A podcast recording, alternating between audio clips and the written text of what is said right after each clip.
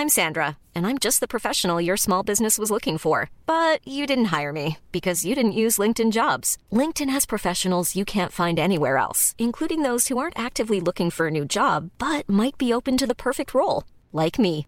In a given month, over 70% of LinkedIn users don't visit other leading job sites. So if you're not looking on LinkedIn, you'll miss out on great candidates like Sandra. Start hiring professionals like a professional. Post your free job on linkedin.com/people today.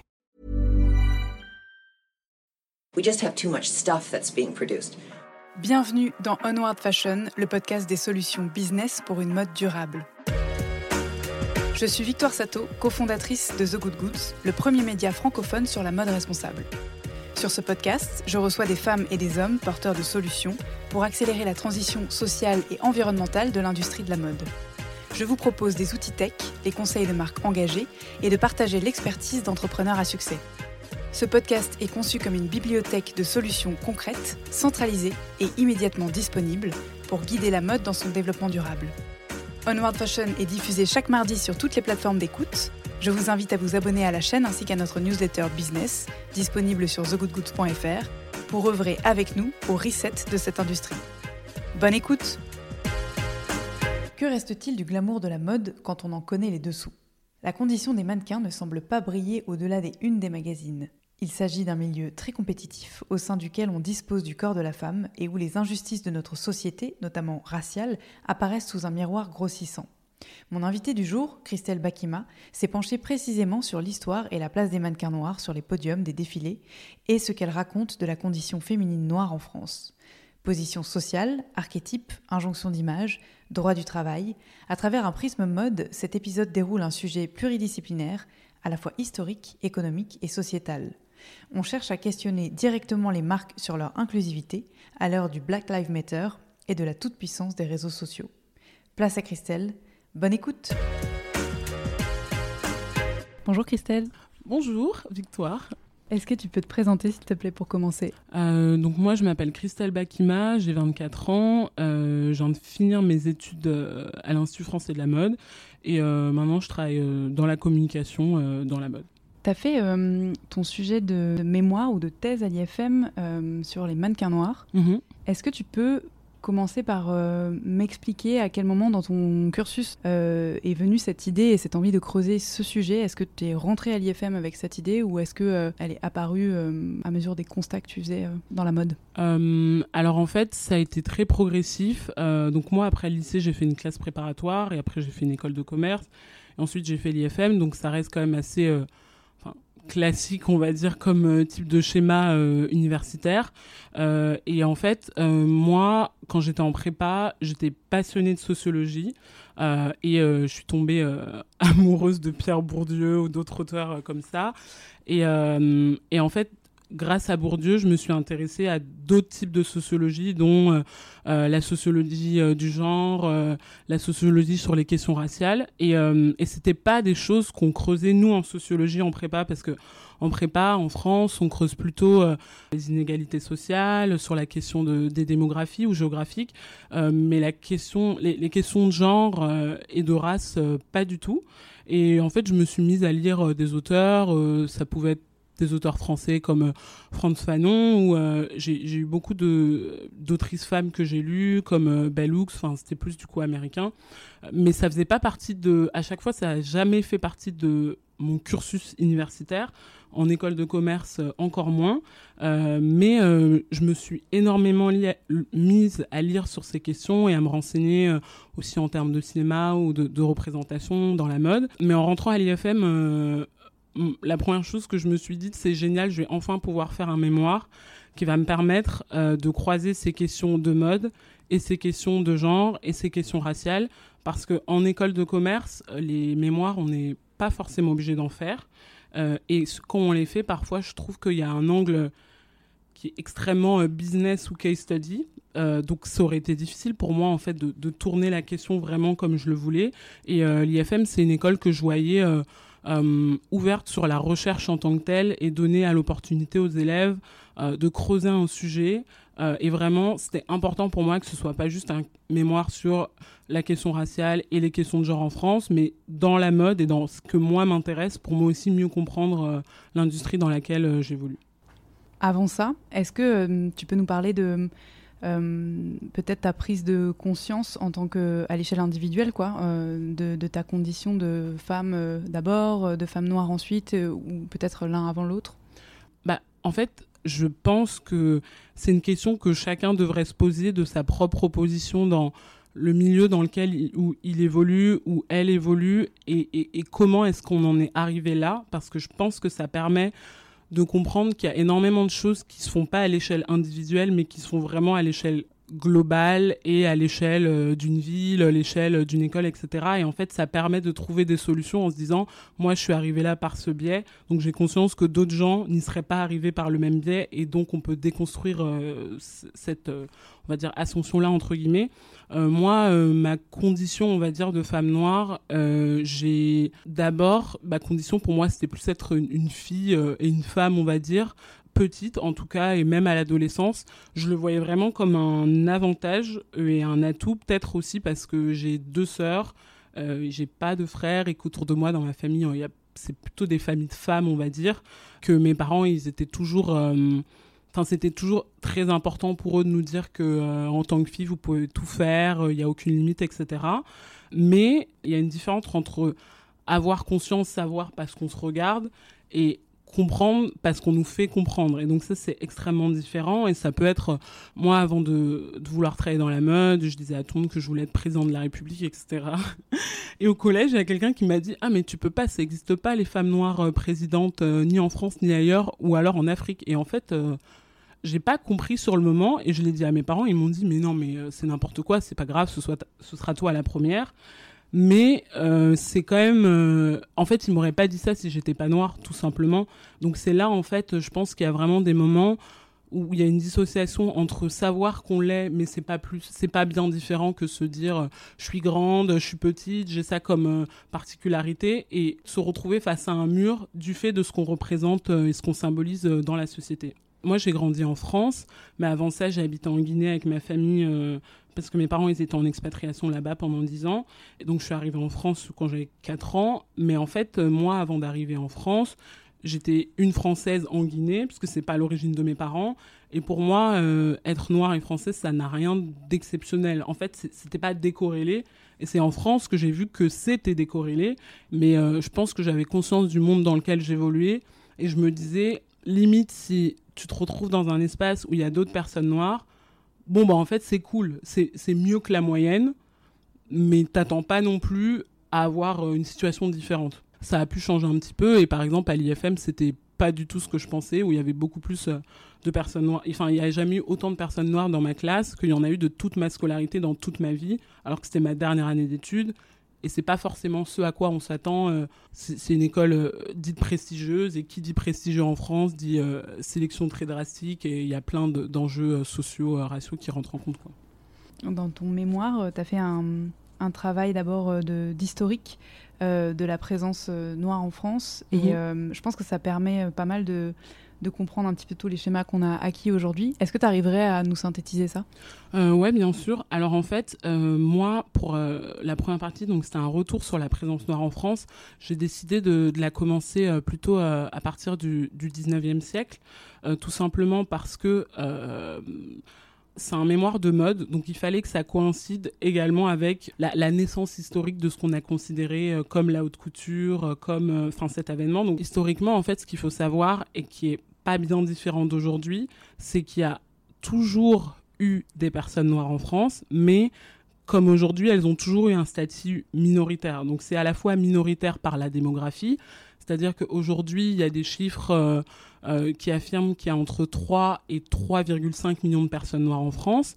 Mais euh, la France, c'est un pays où les statistiques ethniques ne sont pas autorisées.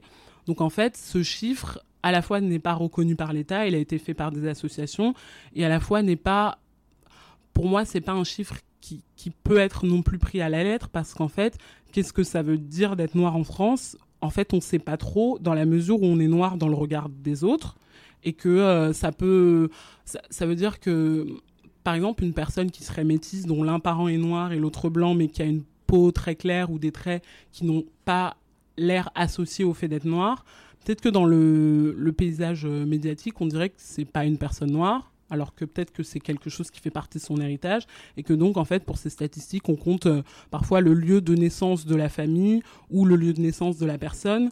Euh, mais par exemple, moi, je suis née française, mais je suis née euh, à Abidjan, là où mes parents n'ont jamais habité ni séjourné. En fait, dans quel type de statistiques je rentre et pour tous ces Français qui sont noirs mais qui sont nés en France, est-ce qu'ils rentrent dedans? Enfin, c'est assez compliqué.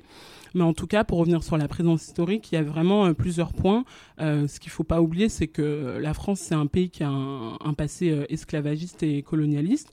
Donc évidemment, parmi les premières arrivées massives de personnes noires en France, on a, qu'on regarde que l'Hexagone, c'était des gens qui étaient soit emmenés par euh, les gens qui étaient leurs maîtres entre guillemets de euh, des dom-tom euh, donc des, Caraïbes ou de la Réunion ou de la Polynésie jusqu'en France métropolitaine donc ils venaient en France métropolitaine dans le cadre de leur travail, on va dire, enfin en tout cas exploitation. C'est là qu'on retrouvait ce type de population, mais mais en France métropolitaine, l'esclavage n'était pas légal, donc en fait c'était des gens qui pouvaient demander à être libres, à être libérés, et donc qui pouvait en fait avoir un statut de personne libre et se retrouver à avoir une vie euh, de monsieur, madame, tout le monde, et qui souvent avait, euh, enfin, au 19e siècle, c'était quand même plutôt euh, des métiers du prolétariat, mais pas forcément. et en fait, au fur et à mesure de l'abolition de l'esclavage, puis les décolonisations dans les années 1960, il y a eu en fait une, une, une, de populations noires, à la fois des Caraïbes, de la Réunion, de la Polynésie française ou des territoires d'Afrique noire, qui sont venus en France métropolitaine du fait de cet héritage et de ces liens qu'il y a eu entre la France hexagonale et euh, le reste de ces territoires, des gens qui sont venus pour s'installer, soit euh, pour des questions euh, migratoires aussi, parce qu'à l'époque, il y avait des appels d'offres dans les territoires où on disait aux gens, on cherche tant de, tant de gens pour travailler dans telle usine, des hommes forts ou des femmes pour être, voilà, enfin c'était des, des job descriptions de job, on va dire, donc ouais, les gens venaient, mais il y avait, il y a aussi très important une migration noire en France qui est américaine, parce que comme il y avait la ségrégation aux États-Unis, la France, pour, euh, pour beaucoup de Noirs américains, ça représentait un, une sorte d'Eldorado. Et je pense que c'est une, partie dont je parle dans mon mémoire, la figure de Joséphine Baker, qui est hyper importante en France, mais aussi dans la mode française, qui est une femme noire qui a été reconnue pour sa beauté et son élégance, mais qui ne l'aurait pas forcément été si elle n'avait pas été noire américaine, en fait. On n'aurait pas forcément eu le même traitement. Donc on a, en fait sur, euh, sur le temps long une, massification de cette présence, mais qui euh, historiquement est marquée de, d'une domination certaine en fait. Donc c'est pour ça qu'il y a aussi une difficulté à, je pense, à, appréhender entre guillemets ces populations dans la mesure où elles sont à l'intérieur depuis très longtemps. Si, la France se considère, euh, s'est considérée comme un empire colonial, on peut dire que ça fait très longtemps. mon grand-père, quand il est né, il était français en fait mais, mais parce que il n'était pas reconnu comme citoyen français, mais c'était un espèce de, statut entre les deux. Et quand mon père il arrive en France, il était déjà français. Donc il n'y a, a, pas de... Je pourrais dire que je suis française depuis trois générations, mais ça pourrait toujours continuer à étonner des gens, en fait, parce que c'est pas comme ça qu'on perçoit, on va dire, euh, l'appartenance. Donc on, a vraiment cette, longévité. Et aujourd'hui, euh, il y a... Euh, il y a, énormément de gens qui sont deuxième, troisième, quatrième génération et qui sont là depuis très longtemps, euh, issus du métissage ou pas du tout. Quand on a préparé l'entretien, on a parlé pas mal de Naomi Campbell, oui. en évoquant finalement l'espèce de mythe un peu euh, archétypal de la femme noire, particulièrement afro-américaine, euh, qui est valorisée pour une image plus que pour sa personne. Mhm. Est-ce que tu pourrais nous, définir les différents archétypes tels que peut-être on les a eus depuis Josephine Baker et tels qu'ils sont aujourd'hui? Alors en fait, la représentation, enfin les représentations des femmes noires dans la société et dans la mode coïncident de près ou de loin avec de toute manière les représentations des femmes toutes catégories confondues euh, dans la mode. Et euh, la, première des choses, avant de rentrer vraiment dans le détail, c'est que dans la société comme dans la mode, les femmes, en tant que représentation, sont perçues par le regard masculin. Donc en fait, elles sont perçues pour ce qu'elles représentent en tant qu'objet social par leur beauté, et ensuite par leur capacité à être ce qu'on leur demande d'être. Et dans la mode, c'est extrêmement précis, et c'est pour ça qu'on prend le cas des mannequins. On s'attend à avoir des femmes euh, qui vont être présentes pour leur image, mais pas pour autre chose. On va pas leur demander de s'exprimer, on va pas leur demander de, d'avoir des exploits intellectuels ou artistiques. On, leur demande de se contenter de, leur plastique et, dépasser en fait ce comportement-là. Euh, c'est un risque pour elles de se voir exclure de ce pourquoi elles sont là euh, au moment donné. Donc déjà, je pense que ça, c'est important de le replacer. Et par rapport euh, aux représentations des femmes noires, il y a, bah, par exemple, la figure de Naomi Campbell. c'est ce que moi, dans mon mémoire, j'ai appelé la figure de, la Barbie noire. En fait, c'est une, femme qui est grande, élancée, qui a des traits fins et ce que dans la mode et ce qu'en dans la société on appelle des traits fins particulièrement pour une femme qui va être noire, c'est en fait des traits qui se rapprochent de traits dits européens. Donc ça va être un nez fin, une bouche fine, euh, des yeux en amande, euh, des pommettes, une, silhouette très filiforme. Euh, et ça, en fait, c'est la figure de si, on avait à le placer sur une échelle, c'est la plus belle figure qu'une femme noire pourrait être en fait. Ça peut être l'équivalent euh, de euh, Claudia Schiffer ou de euh, Heidi Klum. Enfin, on a vraiment des, figures très archétypales, très poussées dans leur paroxysme et dans ce qu'on entend par la féminité, mais qui est vraiment une féminité vue par l'angle masculin. Qu'on a celle-ci. Ensuite, on a la figure que moi, dans mon mémoire, j'ai appelée celle de, Grace Jones, qui est une figure d'une femme qui a en fait une beauté euh, féline, dite féline et euh, toxique, parce qu'en fait c'est une femme euh, qu'on va considérer comme belle et attirante, mais dont on a l'impression qu'on est face à quelqu'un qui est menaçant en fait.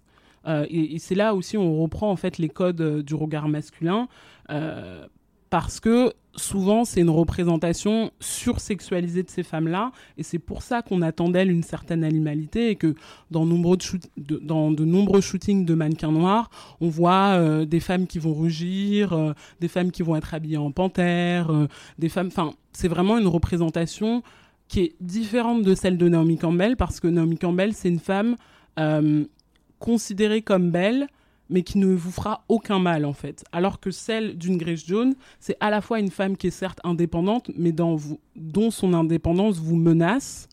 Et euh, physiquement, ça se voit en fait, parce que les femmes dont l'archétype est plus représenté par euh, Grace Jones euh, dans la mode, c'est des femmes qui ont une, une carrure plus, plus athlétique, qui ont la peau plus foncée, qui ont des cheveux courts ou qui ont le crâne rasé, alors que Naomi Campbell ou les femmes similaires, ont les cheveux longs, euh, la peau, euh, enfin médium, on va dire, ou alors euh, clair de peau. Donc on est vraiment sur deux différences.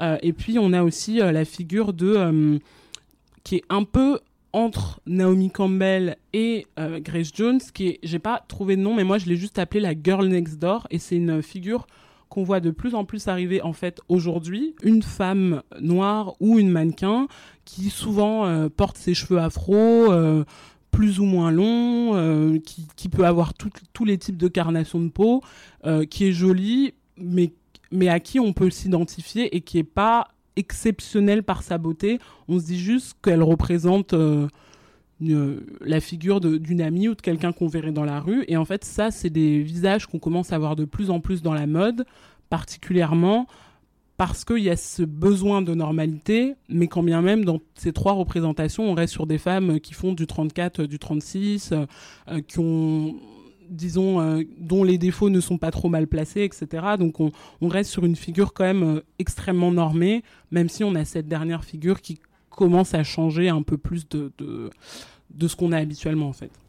Toi, tu t'es construit avec qui comme euh, représentation? Moi, euh, dans la mode, je me suis longtemps pas identifiée, mais j'ai beaucoup adulé Naomi Campbell comme beaucoup d'enfants, je pense, ou beaucoup de, gens qui aimaient la mode parce que je la trouvais très belle, parce que on voyait qu'elle avait une sorte d'aura et qu'en même temps, euh, elle, elle a, malgré sa représentation, elle avait un caractère, on va dire. Euh, et moi, je trouvais ça, en fait, je trouvais ça fou qu'on autorise à des mannequins de parler, parce que j'avais énormément de magazines, je lisais beaucoup de défilés, mais on les entendait jamais, en fait, euh, ces femmes s'exprimer. Donc Naomi Campbell, c'est quelqu'un euh, que j'ai beaucoup adulé, mais à qui je pouvais pas m'identifier parce que je voyais bien que je le ressemblais pas du tout en fait.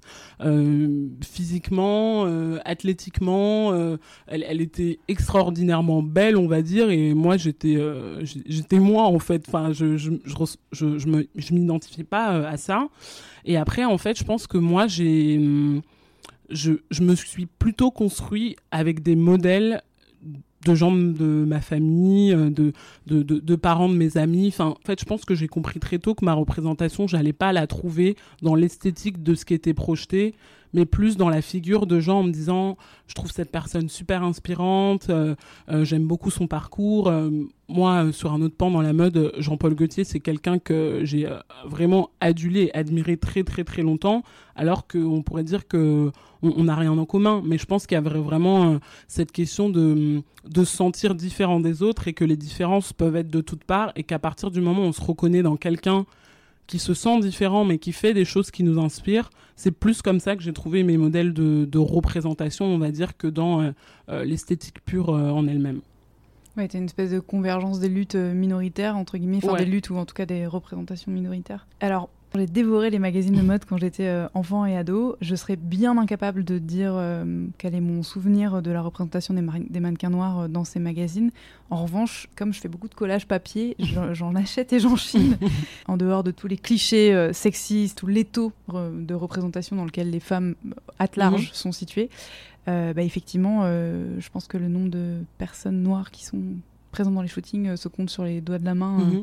C'est quoi l'historique de la place des mannequins noirs euh, sur les photos et dans les défilés Et peut-être aussi à quelle fin? C'était quoi l'intérêt pour une marque à l'époque où on ne parlait pas de l'importance de l'inclusivité et de la Mhm. représentativité?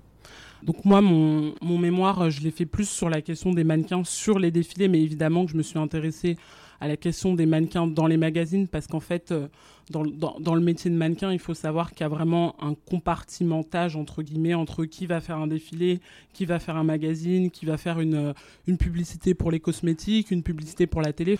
En fait, justement, en faisant mon mémoire, j'étais assez surprise de voir que ça faisait très longtemps qu'il y avait des mannequins noirs dans les magazines ou sur les défilés de mode en France.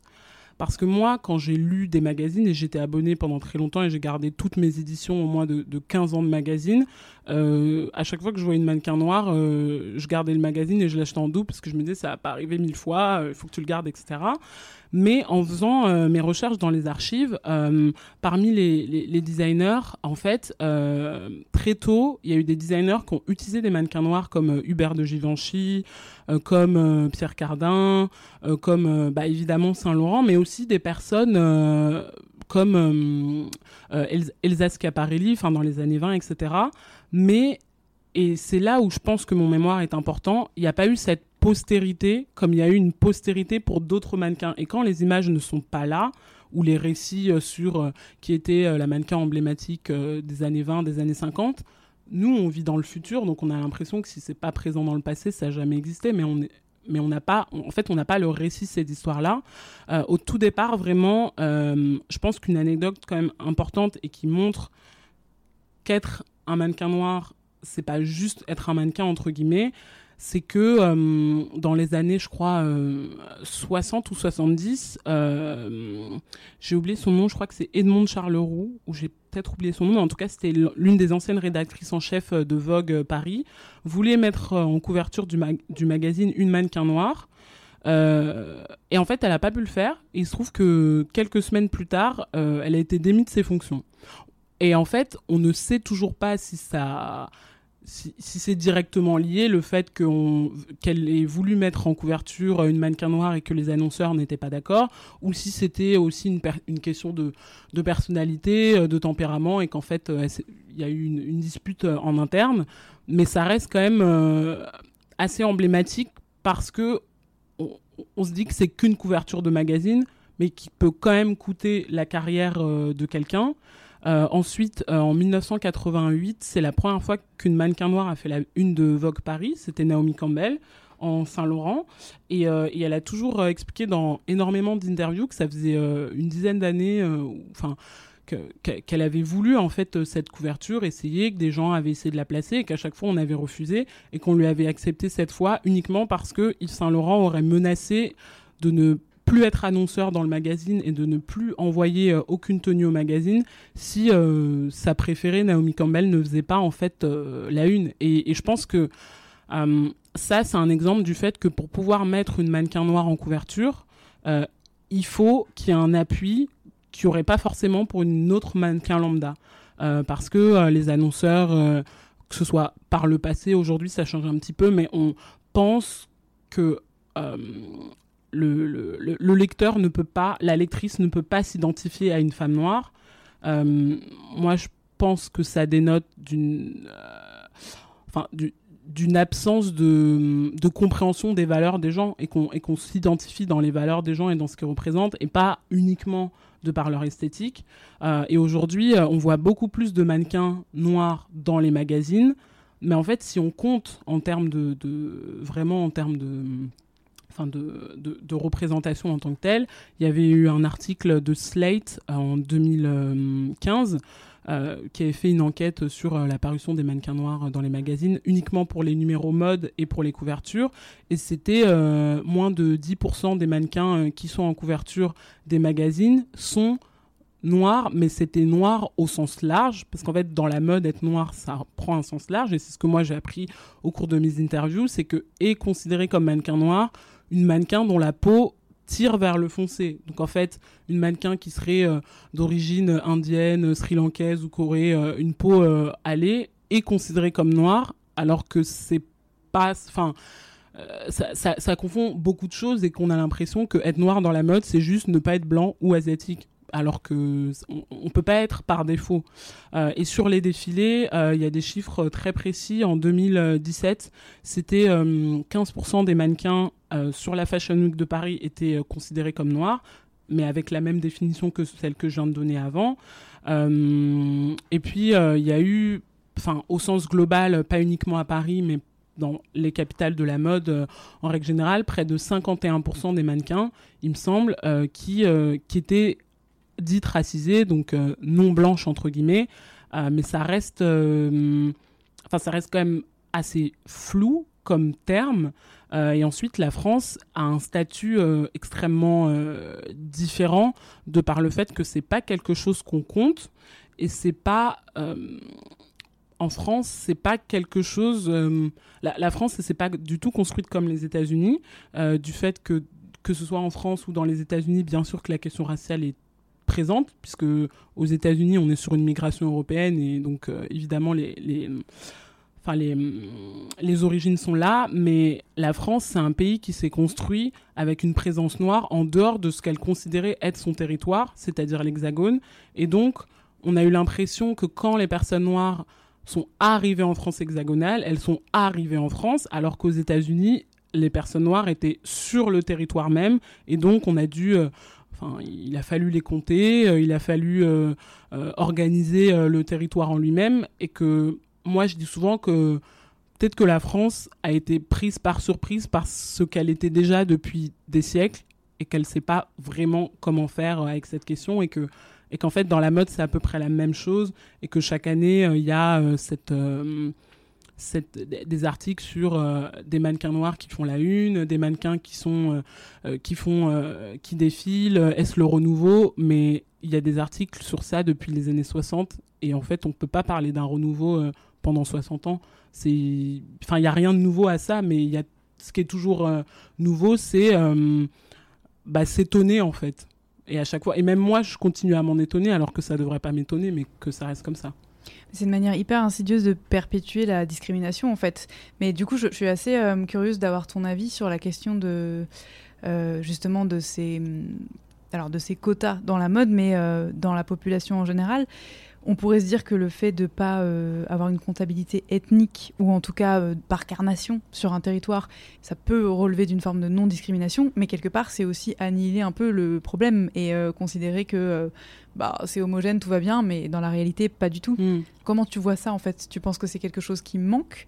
En fait, au-delà de la comptabilité, moi, je pense que ce qui manque, c'est de faire le chemin inverse et de se poser la question de dans quelle mesure. Euh, je, vais prendre un exemple euh, bah, basé sur des faits historiques. Quand il y a eu la mise en place de la parité au sein des conseils d'administration dans les grandes entreprises françaises, donc entre les hommes et les femmes, au départ, les gens étaient réfractaires parce qu'ils disaient mais oui, mais en fait, tout se fera naturellement et on, arrivera à ça. Sauf qu'en fait, la vérité, c'est que à la fois pour la question des femmes et des hommes, mais à la fois pour les questions raciales, on est habitué, euh, dès notre plus jeune âge, à voir des visages et à ne pas en voir d'autres. Et en fait, par défaut, euh, ça nous choquera jamais si euh, dans des instances de représentation il y a plus d'hommes que de femmes, ou alors I'm Sandra, and I'm just the professional your small business was looking for. But you didn't hire me because you didn't use LinkedIn jobs. LinkedIn has professionals you can't find anywhere else, including those who aren't actively looking for a new job but might be open to the perfect role, like me. In a given month, over 70% of LinkedIn users don't visit other leading job sites. So if you're not looking on LinkedIn, you'll miss out on great candidates like Sandra. Start hiring professionals like a professional. Post your free job on linkedin.com/people today. Pas de femmes du tout, ou alors pas de femmes du tout. Et c'est exactement la même chose. Si sur un défilé, on voit aucune mannequin noire ou aucune euh, euh, mannequin euh, ronde ou aucune mannequin petite, ou enfin, en fait, on, va s'habituer à voir tout le temps les mêmes corps filiformes qui vont être une femme jeune, mince, blanche. Et dès qu'il y aura autre chose, ça va nous poser question. Alors que je pense que ce qu'il faudrait se dire, c'est, étant donné qu'on grandit dans une société euh, qui nous apprend constamment que la normalité est ce que la minorité des personnes sont en fait, qu'il faut réfléchir à l'envers et se dire je suis pas capable de le faire moi-même. Alors il faut qu'il y ait des instances qui mettent ça en place et qui se disent on va faire ça au début, vous allez voir, euh, vous allez euh, vous habituer au fur et à mesure et contrebalancer ça aussi tout simplement en fait par une éducation scolaire, par une éducation bah, dès le plus jeune âge, tout comme on, on, le voit en fait en se disant euh, n'importe qui peut accéder à tel poste, c'est bien de le dire, mais maintenant il faut le montrer dans les livres, il faut le montrer euh, dans, les histoires qu'on raconte aussi. Donc je pense qu'il y a beaucoup de gens qui sont opposés à cette question des quotas, que je peux comprendre euh, du fait de, de ce que certaines mannequins m'ont dit au cours des entretiens, qui me disaient qu'elles, elles le vivaient mal, parce que de toute manière, elles n'avaient pas envie d'être choisies du fait qu'elles étaient noires. Et moi, je leur ai retourné la question dans quelle mesure est-ce que les mannequins blanches qui sont là sont choisis parce qu'elles sont blanches? En fait, oui, mais c'est juste que c'est un non-choix parce qu'on a l'habitude et qu'on se pose pas la question autrement. Je me pose euh, souvent la question euh, justement euh, au sujet des covers, au sujet bah voilà, des mannequins dans des shootings, des process internes. En fait, je me dis, mhm. et, notamment, c'est pas qu'une question de représentation de différentes couleurs de peau, mais par exemple de représentation de morpho. Je ne sais mhm. pas si tu te souviens, euh, à l'issue du premier confinement, euh, je crois que c'était en juin, il y a une édition de Elle qui avait fait scandale et qui avait euh, été caricaturée sur Instagram parce que il y avait une nana voilà, qui correspondait complètement aux critères morphologiques habituels et gros titré ah perdre ses kilos du confinement. Et je me disais, mais c'est pas possible en 2021, qui c'est dit que c'était une idée de génie alors que tout le monde est déprimé, qu'on crie à l'inclusivité, euh, au body positivisme. À quel moment vous vous êtes dit que c'était une bonne idée, les gars? Et en fait, je me mettais à la place, euh, enfin très modestement, mais euh, de, des, éditeurs, quoi. Et je me disais, il y a forcément une personne autour de la table, des dix responsables, dont notamment majoritairement des nanas, qui va euh, hausser le ton en disant ça n'est pas possible, rendez-vous compte que ça n'est pas possible. Et euh, soit, ils sont tous lobotomisés, ce qui est possible, hein, soit il y a une chape de plomb énorme et, euh, c'est des vieux de la vieille qui font ça et qui sont dans des, dans des dogmes et dans des codes des années près-2000 voilà, dont ils n'arrivent pas à se défaire, soit que simplement personne n'a l'idée parce qu'il n'y a aucune représentation de ces minorités-là, en l'occurrence une personne qui ferait un 44, dans les magazines. Et peut-être que finalement, euh, c'est la même chose pour les Noirs. Peut-être que le problème, il est pas, euh, il est bien sûr celui de la représentativité, mais il, vient aussi euh, bah, bah, de, juste des RH, quoi. oui, des personnes qui font l'image, qui font. Bien sûr, moi, je pense que en fait, on produit les images qui font qu'on est euh, les personnes qu'on est. On, crée à notre image, mais on crée toujours en collectivité. Et en fait, il y a, des... Euh, Enfin, il y a différentes dynamiques qui s'instaurent au sein d'équipes. Il va y avoir des gens qui auront toujours leur, leur mot à dire, d'autres qui en ont moins. Et en fait, je pense que, comme tu le dis, ça tient vraiment des personnes qui sont dans les coulisses pour la simple et bonne raison que je me dis toujours qu'il y a des gens, parfois au sein d'équipes, qui expriment des choses, mais c'est pas elles qui ont euh, le, pouvoir de décision, ou c'est ou c'est pas à elles qu'on donne en fait euh, cette possibilité de s'exprimer. Et si c'est pas elles qu'elles soient d'accord ou non la décision finale sera prise quand même. Donc je pense que bien sûr qu'on dit souvent c'est important euh, de, diversifier les équipes etc mais diversifier les équipes tout en laissant les mêmes personnes au rang décisionnaire à la fin ça changerait en fait euh, donc je pense qu'il y a vraiment ce travail-là euh, dans, les recrutements euh, de en fait, de se dire, il faut qu'on crée une équipe où il, il, va y avoir des esprits contraires, où il va y avoir des gens qui viennent de milieux différents, qui ont des inspirations différentes, et quand viendra le moment de la discussion, il va y avoir des clashs, mais il y a des gens qui vont se mettre en avant, et ce sera pas nécessairement les gens qui viennent de la pensée majoritaire en fait. Et c'est ça qui aide, je pense, à faire avancer euh, la réflexion au sein des équipes. Pour moi, c'est comme ça qu'un changement vient naturellement, c'est qu'on fait en sorte que les personnes qu'on recrute euh, ou avec lesquelles on travaille, si c'est de la collaboration, des partenariats, etc., s'insèrent dans une équipe où tout le monde n'est pas déjà à l'image de la personne qu'on recrute. Tout à l'heure, tu as mentionné euh, la, condition des mannequins, leur quotidien, leur rapport avec les agences, etc. Est-ce que tu peux euh, nous parler un petit peu de ça, euh, les retours que tu as eus des différentes interviews? Moi, j'ai interviewé quatre mannequins de générations différentes. Donc, la plus âgée, elle a une soixantaine d'années. En fait, elle était. Enfin, elle était elle, est, enfin, elle était muse, on va dire, de, de Yves Saint Laurent. Euh, elle est, euh, elle a, elle s'appelle euh, Rebecca Ayoko, pardon. Elle a écrit un livre justement qui revient sur son, sur son histoire de mannequin, qui s'appelle Quand les étoiles deviennent noires. ensuite, j'ai interviewé une mannequin super modèle qui s'appelle Anaïs Mali, donc qui est française aussi. Euh, qui a une trentaine d'années, euh, qui, qui, a fait, euh, enfin, qui a fait Victoria's Secret, qui a fait Dior, qui a fait Chanel, qui a fait, enfin, c'est une super modèle, on va dire. une mannequin plus jeune qui s'appelle Carly Lois, mais qui est déjà dans l'industrie depuis une dizaine d'années, qui a fait des campagnes Céline, qui, qui continue à défiler. Et une autre mannequin qui a souhaité rester anonyme, qui travaille dans la mode depuis deux ans et qui travaille, enfin, à la fois euh, pour des campagnes de grands magasins ou euh, pour des marques de luxe sur les défilés. Euh, les retours que j'ai eus des mannequins, c'était beaucoup, surtout quand elles commencent en fait. quand on est mannequin, on comprend très vite qu'on est en bas alors qu'on est mis en haut. Et ça, c'est une phrase qui m'a beaucoup marqué parce qu'en fait, je me suis aussi posé cette question en me disant les mannequins, c'est quand même les visages de la mode, on va dire, en tout cas pour le grand public. Mais en interne, elles ont aucun pouvoir décisionnel et pour des raisons aussi très simples, c'est parce que souvent les mannequins commencent très jeunes. Euh, il y a des mannequins qui commencent à 14, 15 ans, 13 ans, même si en France il y a un âge normalement, on peut pas défiler à Paris euh, si on a moins de 16 ans. Euh, mais euh, c'est pas toujours respecté et les agences elles peuvent en fait falsifier des, des, cartes d'identité ou des titres de séjour si c'est des, des mannequins qui sont étrangères. Euh, donc il euh, y a, en fait ce sentiment de se sentir en bas pour la simple et bonne raison que euh, le mannequinat c'est un métier très concurrentiel mais aussi très cruel entre guillemets dans la mesure où on est choisi concrètement sur des critères de beauté extrêmement flous tout en étant très excluant. On m'a donné comme exemple, on m'a dit ah bah une fois j'ai pas été pris à un casting parce que le directeur de casting m'a dit qu'on cherchait une mannequin type californienne. Et euh, la mannequin lui a répondu, euh, bah, quand elle a été refusée euh, et que sa mother agency lui a dit qu'elle n'avait pas eu le job, elle lui a dit, bah, il y a des filles comme moi en fait en Californie, elle est super grande, lancée, etc.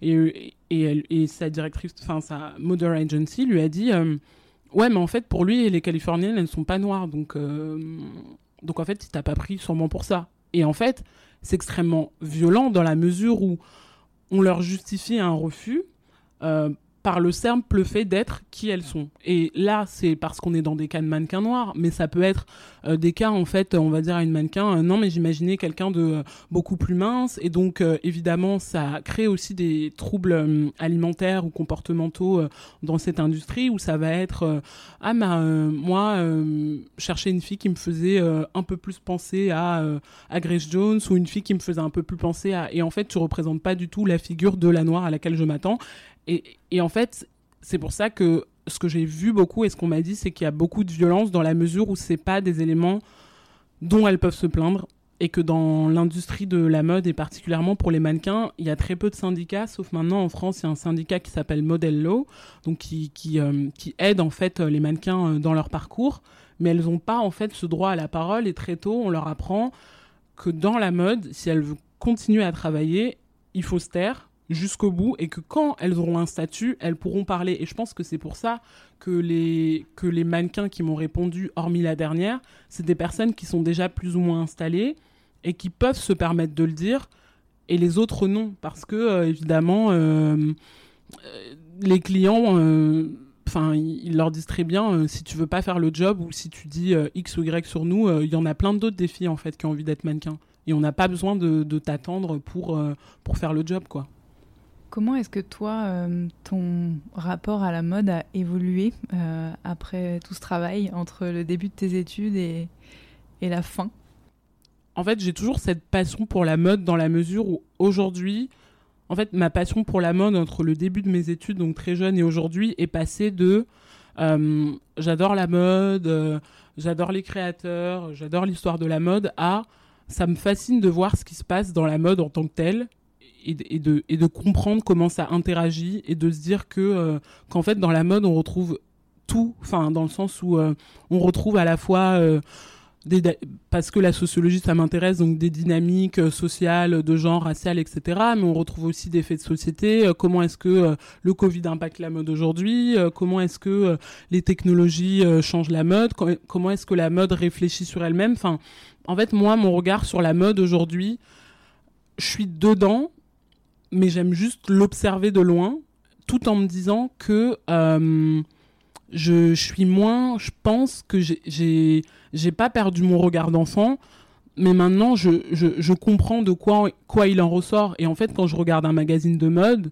plus jeune, je me disais ah mais c'est génial, elle est trop belle cette mannequin, ça devait être trop bien le shooting. Et en fait, maintenant, je regarde l'image et je me en fait, je me mets à l'analyser et, donc je, je, suis même plus à me dire ah mais elle est elle est géniale cette image, c'est une super couverture ou même pour un vêtement me dire ah mais tout le travail qu'il y a eu derrière, je me dis juste dans quelle mesure est-ce que je suis face à un produit qui a été créé dans des conditions respectables?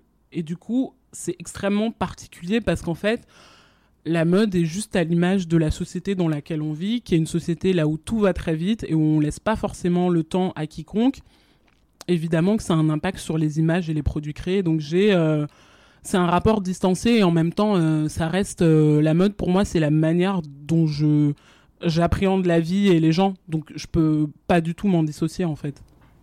Et est-ce que tu trouves particulièrement là ces, ces, trois dernières années et encore plus récemment du fait des événements d'avril et du Black Lives Matter qu'il y a euh, une forme de, je sais pas, une accélération, une mutation qui pourrait être considérée positive.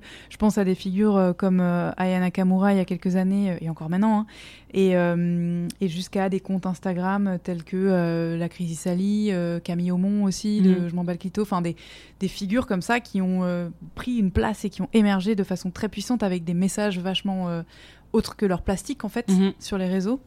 bah justement, moi je pense qu'Instagram et les réseaux sociaux ont joué un rôle fondamentale dans, euh, je dirais, la réécriture en fait de ce, de ce que constituent les représentations des femmes et les représentations des femmes noires en particulier, dans la mesure où, euh, comme tu le dis pour les personnes que, que tu as citées, euh, c'est des personnes qui se représentent à la première personne. Euh, qui vont parler de leur vie à la première personne, que ce soit euh, dans leurs chansons, euh, si c'est pour Aya Nakamura, ou des personnes qui vont parler de, par exemple, comme Crazy Sally, de comment elles en sont arrivées à leur activisme, entre guillemets, en parler avec les gens avec qui elles discutent sur Instagram, et, se dire, ça, ça m'intéresse, bon, bah, je pense que ça va intéresser ma communauté, même si au départ, en fait, j'étais une Instagrammeuse beauté ou mode, et, et en fait, les gens me voient beaucoup plus que ce que je ne suis en papier glacé. Et donc je pense qu'effectivement, euh, les réseaux sociaux, Instagram, Twitter, euh, YouTube pour d'autres, euh, constituent un véritable changement de des représentations en règle générale, dans la simple mesure où maintenant les images ne sont pas uniquement, enfin les images et les discours ne sont pas faites de manière surplombée, mais sont faites directement par les gens que ça concerne. Et je pense que c'est vraiment hyper important dans la mesure où même moi, en fait, je, me suis rendu compte que ça m'a permis d'accéder, entre guillemets, à enfin l'intimité ou l'intériorité ou la manière dont certaines personnes se pensent. Et c'était pas forcément comme ça que je pensais qu'elles se pensaient. Ou alors c'était juste pas des types de gens ou des sensibilités qui étaient dans mon entourage. Et en fait je pense que la mode euh, voit ça de. Enfin, qu'on évolue dans la mode, on évolue dans la société, donc bien sûr qu'on voit Instagram aussi. Et je pense que ça allait peut-être beaucoup trop vite pour la mode, et c'est ça qui fait qu'en fait aujourd'hui il y a une espèce de, de décalage, parce que finalement les marques de luxe, typiquement, elles sont sur Instagram, mais entre suivre. Euh, je sais pas, euh, Dior sur Instagram et suivre Crazy Sally, c'est deux mondes complètement différents. On n'a pas accès à, entre guillemets, l'intimité des marques bah, pour des raisons euh, très simples. il y a aussi euh, la protection intellectuelle, etc. Mais aussi parce qu'une marque, c'est pas une personne, mais que c'est un, un, un, groupe, un collectif, euh, des intérêts aussi très différents. Et que finalement, il y a en fait cette question de, des marques qui, pour qui ça va vraiment trop vite, je pense. Il y a une maladresse infinie. Je me rappelle de la de l'inadéquation en fait des marques avec tous les événements qui se passaient justement, enfin leur évidence de positionnement par rapport à ce qui se passait en, avril, euh, au mois de juin, on a vu fleurir sur les arrêts de bus des campagnes avec que des mannequins noirs, mais il y avait euh, Dior, Chanel, Hermès, et je viens à vélo, donc euh, tous les matins, je me tapais les 20 arrêts de bus, et à chaque fois, c'était... Enfin, t'avais l'impression que les marques étaient tombées dans le panneau et que d'un coup, elles s'étaient dit Oh là là, il faut vite qu'on prenne position, en tout cas en termes de d'image extérieure, en faveur de cette cause, parce que sinon, on va être accusé de, de racisme, etc. Mais on sait que malheureusement c'est un peu un, ça peut être un feu de paille quoi, à savoir euh, voilà, vous avez rebondi sur euh, l'événement du mm. moment, mais dans six mois euh, il y aura plus personne. Toi justement, plus en interne dans ta vie pro et, à l'issue de ce travail. Est-ce que tu peux nous dire bah, déjà peut-être comment ça a été perçu à l'IFM parce que c'est mm-hmm. pas du tout un sujet qui est commun et comment est-ce que tu penses pouvoir mettre cette matière au profit des marques justement? Euh, moi, à l'IFM, euh, en fait, j'ai eu la chance d'avoir une directrice de mémoire qui s'appelle Justine Martin, qui m'a qui m'a suivi du début à la fin et qui en fait était extrêmement. Euh, en fait, elle m'a dit dès le début que mon sujet pourrait être perçu comme sensible et que ce que moi j'avais à faire, c'était juste de faire mon travail en ayant une méthode la plus rigoureuse possible et elle m'a dit très clairement, euh, Christelle, en fait, si ton mémoire est excellent sur la méthode, sur le fond, sur la forme, même quelqu'un qui est pas d'accord avec ce que tu dis pourra rien dire. Et en fait, c'est bah, ce que j'ai fait parce que je me suis dit, euh, moi, j'ai, en fait, j'avais vraiment envie que ce mémoire soit pas juste pour moi et euh, lu par euh, mes amis et puis des gens de ma famille, etc. Mais je me suis dit, euh, bah, Christelle, au début de l'année, ils ont expliqué que les mémoires qui avaient mention très bien finiraient à la bibliothèque. Et en fait, les gens qui viennent à la bibliothèque de l'IFM, hormis les élèves, c'est des gens qui travaillent dans l'industrie et qui prennent rendez-vous pour venir à la bibliothèque. Donc c'est un lieu hyper important. Et je me suis dit, bah en fait, quoi de mieux que d'avoir ce mémoire publié là-bas, dans la mesure où ce, que, ce dont j'ai parlé dans le mémoire, c'est certains sujets dont je parle parfois sur mon propre Instagram, mais ces gens, ils me suivent pas sur Instagram en fait, et euh, à juste titre. Et là, je me dis que c'est un endroit où, on va considérer mon travail comme professionnel, comme un outil professionnel qui peuvent les aider aussi, eux, en tant que marque, en tant que décideur, en tant que euh, chef de produit, chef de projet, etc., d'appréhender la question sous un angle mode et pas uniquement sous un angle de socialement, qu'est-ce que je pourrais faire pour que mes enfants ils soient moins racistes, etc. Enfin, c'était pas en fait ma question et même on m'a demandé si je faisais euh, un mémoire sur le racisme et j'ai dit non en fait. Je fais un mémoire sur les mannequins noirs. Il se trouve que dans la vie des mannequins noirs, le racisme fait partie de leur vie, mais c'est pas euh, le, centre d'une vie. On peut pas réduire, euh, on peut pas euh, réduire une personne aux oppressions qu'elle subit en fait. donc non, moi à l'IFM, parmi les élèves, ça a créé beaucoup de, de de d'excitation ou de, de, de, questionnement. Euh, moi, il y a beaucoup de moments dans mon mémoire, dans l'écriture, dans les recherches, où j'ai sollicité euh, soit des gens qui me suivent sur Instagram, je leur posais des questions en leur disant euh, est-ce que vous pourriez me citer cinq personnes noires françaises en France que vous trouvez très présentes dans l'espace médiatique? C'était toujours les mêmes noms. Ou alors c'était un, deux, je sais pas, Christiane Taubira, Yana Kamura, euh, euh, euh, enfin, c'était super dur en fait. Et, et, du coup, en, en, posant ces questions-là, moi aussi, je me suis rendu compte que même moi, j'avais parfois une difficulté à en citer plus et qu'en fait, c'était nécessaire que je creuse la question. Donc non, moi, auprès de l'école, je pense que hum, j'ai peut-être aussi eu de la chance. Je ne sais pas dans quelle mesure ça a été le cas pour tous les élèves qui ont fait des sujets similaires. Mais je pense que cette chance, je l'ai aussi eue parce que dès le début de l'année, je savais que ça allait être un sujet qui allait porter plus ou moins sur cette question et que je leur ai dit, euh, moi, euh, je vais interroger un, nombre tellement important de personnes qu'en fait, euh, ce ne sera pas ma voix dans le mémoire. Et, en tout, j'ai interviewé dix personnes, dont des sociologues, des historiens, des journalistes. Et, et, en fait, même moi, en écrivant le mémoire, j'avais pas l'impression de m'entendre. Et en même temps, je, je, me voyais juste réfléchir à une question. après, dans l'aspect professionnel, je pense que pour moi, c'était une chance de faire ce mémoire dans la mesure où ce qu'on dit souvent, en fait, c'est que, comme tu le dis, euh, on voit plein de mannequins euh, noirs sur des publicités, etc. Et moi, ma question maintenant n'est plus celle de la représentation, mais des personnes qui font cette représentation. Et qu'en fait, pour moi, ça n'a pas de sens.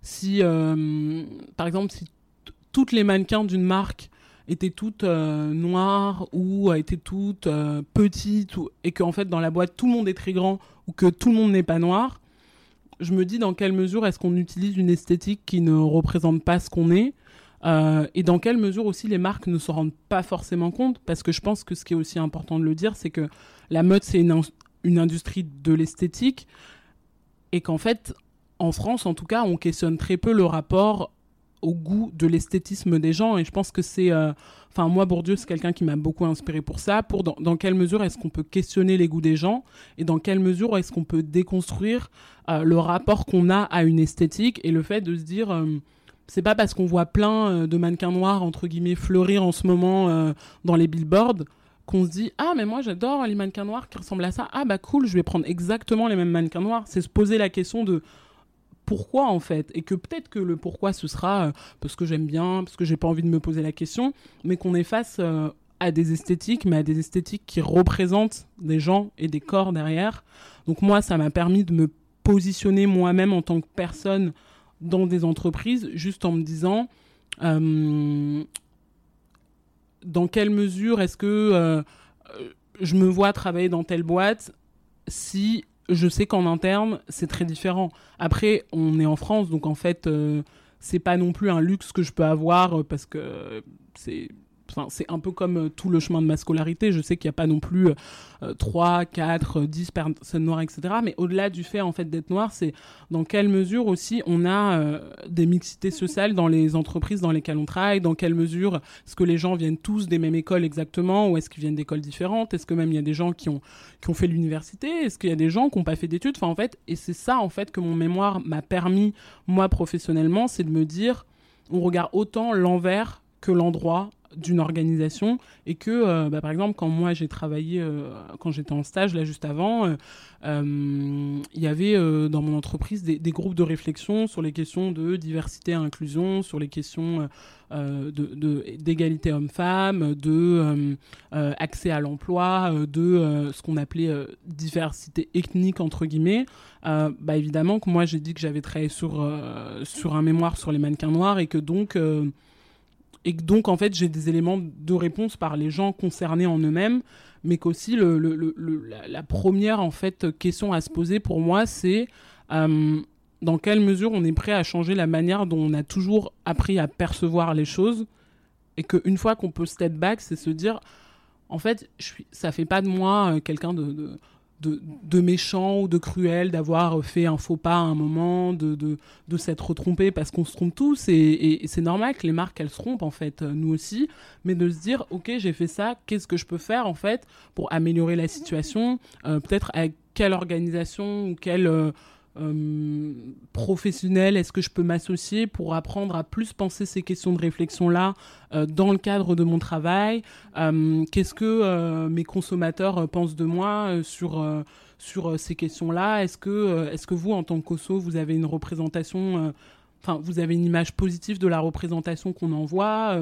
je pense qu'il y a ça aussi, en fait, que les marques sont en capacité de faire et que les consommateurs pourraient bien prendre en se disant ah mais en fait ils se sont rendus compte qu'il y avait un problème mais ils sont ok pour vouloir le régler et qu'on le fasse ensemble parce que finalement euh, on vit dans un monde où les entreprises elles elles travaillent en fait avec des consommateurs dans la mesure où c'est elles qui leur font le chiffre et que pour une entreprise il n'y a rien de mieux que se dire ah bah mon client il va me dire exactement ce que je veux qu'il me donne même si je vais avoir cette liberté de créer euh, différemment, parce que c'est pas le client, il me dit vert et je vais dire vert exactement, mais en fait, prendre ça en compte véritablement dans ce qui est en train de se passer et se dire que, euh, en fait, il n'y a, pas mort d'homme à avoir fait euh, un faux pas, à avoir fait, etc. C'est plus la manière dont on va rebondir là-dessus et de se dire, ok, on est en mesure de faire quelque chose et c'est pas la fin du monde, quoi. Ouais, c'est considérer le rôle de l'entreprise en tant qu'entité peut-être morale et puis le rôle euh, des, des citoyens et citoyennes euh, d'apprendre peut-être à reconsidérer ce qu'on définit comme étant euh, le beau universel et de se réapproprier un processus de réflexion qui mène à une opinion qui soit mhm. pas quelque chose qui est uniquement nourri par ouais, figé ce que la publicité nous sert. Ouais, mm, mm. exactement. Et alors, ta baguette magique à toi, c'est quoi Si jamais euh, il y avait un truc à faire euh, pour euh, permettre à cette industrie de d'avancer vers une meilleure représentation, une, plus d'inclusivité? Je pense que hum, parce qu'il faut que ce soit un vœu. Ouais, t'as qu'un vœu, attention. un vœu. Moi, j'aurais tendance à dire pour une meilleure représentativité, inclusivité. En fait, il faut fouiller les archives et fouiller celles qui n'ont pas déjà été déterrées tout à l'heure, je disais que hum, il y, a, déjà beaucoup de types de représentations qui ont existé par le passé, mais dont on n'a pas connaissance parce qu'elles n'ont pas eu, euh, elles n'ont pas eu de reconnaissance en fait, euh, enfin dans le public, dans, le, euh, je perds mes mots. Elles n'ont pas eu de reconnaissance à l'échelle globale, on va dire, de la mode. Et je pense que vraiment, fouiller les archives euh, et regarder ce qui a été fait par le passé réellement et, tout regarder en fait et pas uniquement euh, ce que la grande histoire a retenu, ça permettrait de se rendre compte qu'on est vraiment en mesure de créer des schémas nouveaux et des modèles nouveaux et, et qu'il y a énormément de travail qui a été fait par le passé en fait. On n'est pas les premiers à se poser des questions, on ne sera pas les derniers, mais on pense qu'on est les premiers, qu'on n'a jamais accès à ce qui s'est fait avant et qu'on ne regarde pas ce qui s'est fait avant, je pense. Très bien, donc euh, apprendre de son passé pour euh, construire son futur. Super. Est-ce que tu aurais euh, des recommandations littéraires ou autres sources d'infos à nous donner si on veut creuser le sujet? Ouais, alors moi, déjà, il y a un livre américain qui s'appelle Supreme Models, Iconic Black Models Who Revolutionize Fashion, qui a été écrit par Marcella Reynolds. C'est un journaliste américain et ancien mannequin que j'ai d'ailleurs interviewé pour mon mémoire. et en fait, c'est un très beau livre de mode, enfin un peu comme on voit dans les Taschen ou les Rizzoli, qui permet en fait de voir, euh, je crois qu'il est remonté depuis 1940, les mannequins noirs qui ont fait cette industrie de la mode, tout pays confondu, même si comme il est américain, il y a une forte présence américaine. il y a aussi des, interviews en fait des mannequins quand elles sont encore vivantes, et je trouve que ça permet de mettre des noms et aussi de, de se nourrir de nouvelles inspirations, parce qu'il y a beaucoup de mannequins dedans que moi j'ai découvertes et que je connaissais pas. Donc il y a ce livre-là. Ensuite, euh, il y a, euh, ça c'est plus pour revenir sur la première partie euh, de, mon mémoire qui était Retour sur la présence noire en France. Il y a un livre qui s'appelle La condition noire, qui est écrit en 2008, je crois, par un sociologue et historien qui s'appelle Papendiaï. Et, et en fait, voilà, dedans, il revient vraiment de long en large sur l'histoire de cette présence, avec beaucoup de faits. Euh, comme c'est un sociologue, évidemment, il y a énormément de chiffres, il y a des enquêtes, etc. Donc moi, je pense que c'est un livre que j'ai lu il y a, enfin, que j'ai relu pour mon mémoire, mais que j'ai acheté quand j'étais en prépa, je crois. Euh, et je, ça, permet de recontextualiser les choses et de comprendre aussi comment, on va dire, euh, en fait, on, on en est arrivé là. Et après, je pense que parmi, euh, enfin c'est pas vraiment des livres, mais c'est plus des, journalistes de mode euh, à suivre en fait sur ces questions. En France, il y a par exemple Mélodie Thomas euh, chez Marie Claire, il y a Anthony Vincent, il y a Jennifer Padjemi. En fait, ils, ils font souvent des articles sur ces questions-là, ou alors par le simple fait de qui ils sont, ils ont une approche transversale et assez différente par tous les sujets qu'ils abordent. Euh, et je pense que c'est important de se nourrir aussi de, de, voix comme celle-ci et de pas toujours aller chercher du côté des États-Unis en se disant euh, euh, ah bon on va travailler sur les questions noires, on va regarder aux États-Unis ce qui se fait. Si on habite en France, faut quand même prendre en compte ce qui se passe ici. Donc ouais, je pense que ces deux livres-là et les trois journalistes que j'ai cités, c'est des sources qui sont hyper importante pour euh, mieux comprendre la question et soi-même euh, se poser des questions en fait. Génial. Et toi, on te retrouve sur LinkedIn, c'est bien ça? Ouais, c'est ça. On mettra toutes les infos dans les notes de l'épisode. Merci infiniment, Christelle, c'était hyper intéressant. Bonne continuation alors professionnelle. Merci. Salut Victoire. Salut.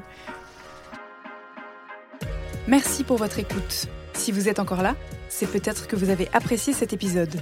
La meilleure façon de nous le faire savoir, c'est de partager ce podcast sur vos réseaux, par email ou de bouche à oreille, de laisser sur iTunes un commentaire 5 étoiles et de vous abonner à la chaîne sur la plateforme d'écoute de votre choix.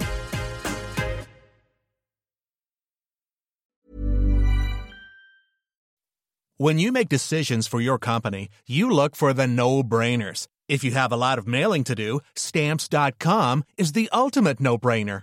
Use the Stamps.com mobile app to mail everything you need to keep your business running with up to 89% off USPS and UPS. Make the same no brainer decision as over 1 million other businesses with Stamps.com. Use code PROGRAM for a special offer. That's Stamps.com code PROGRAM.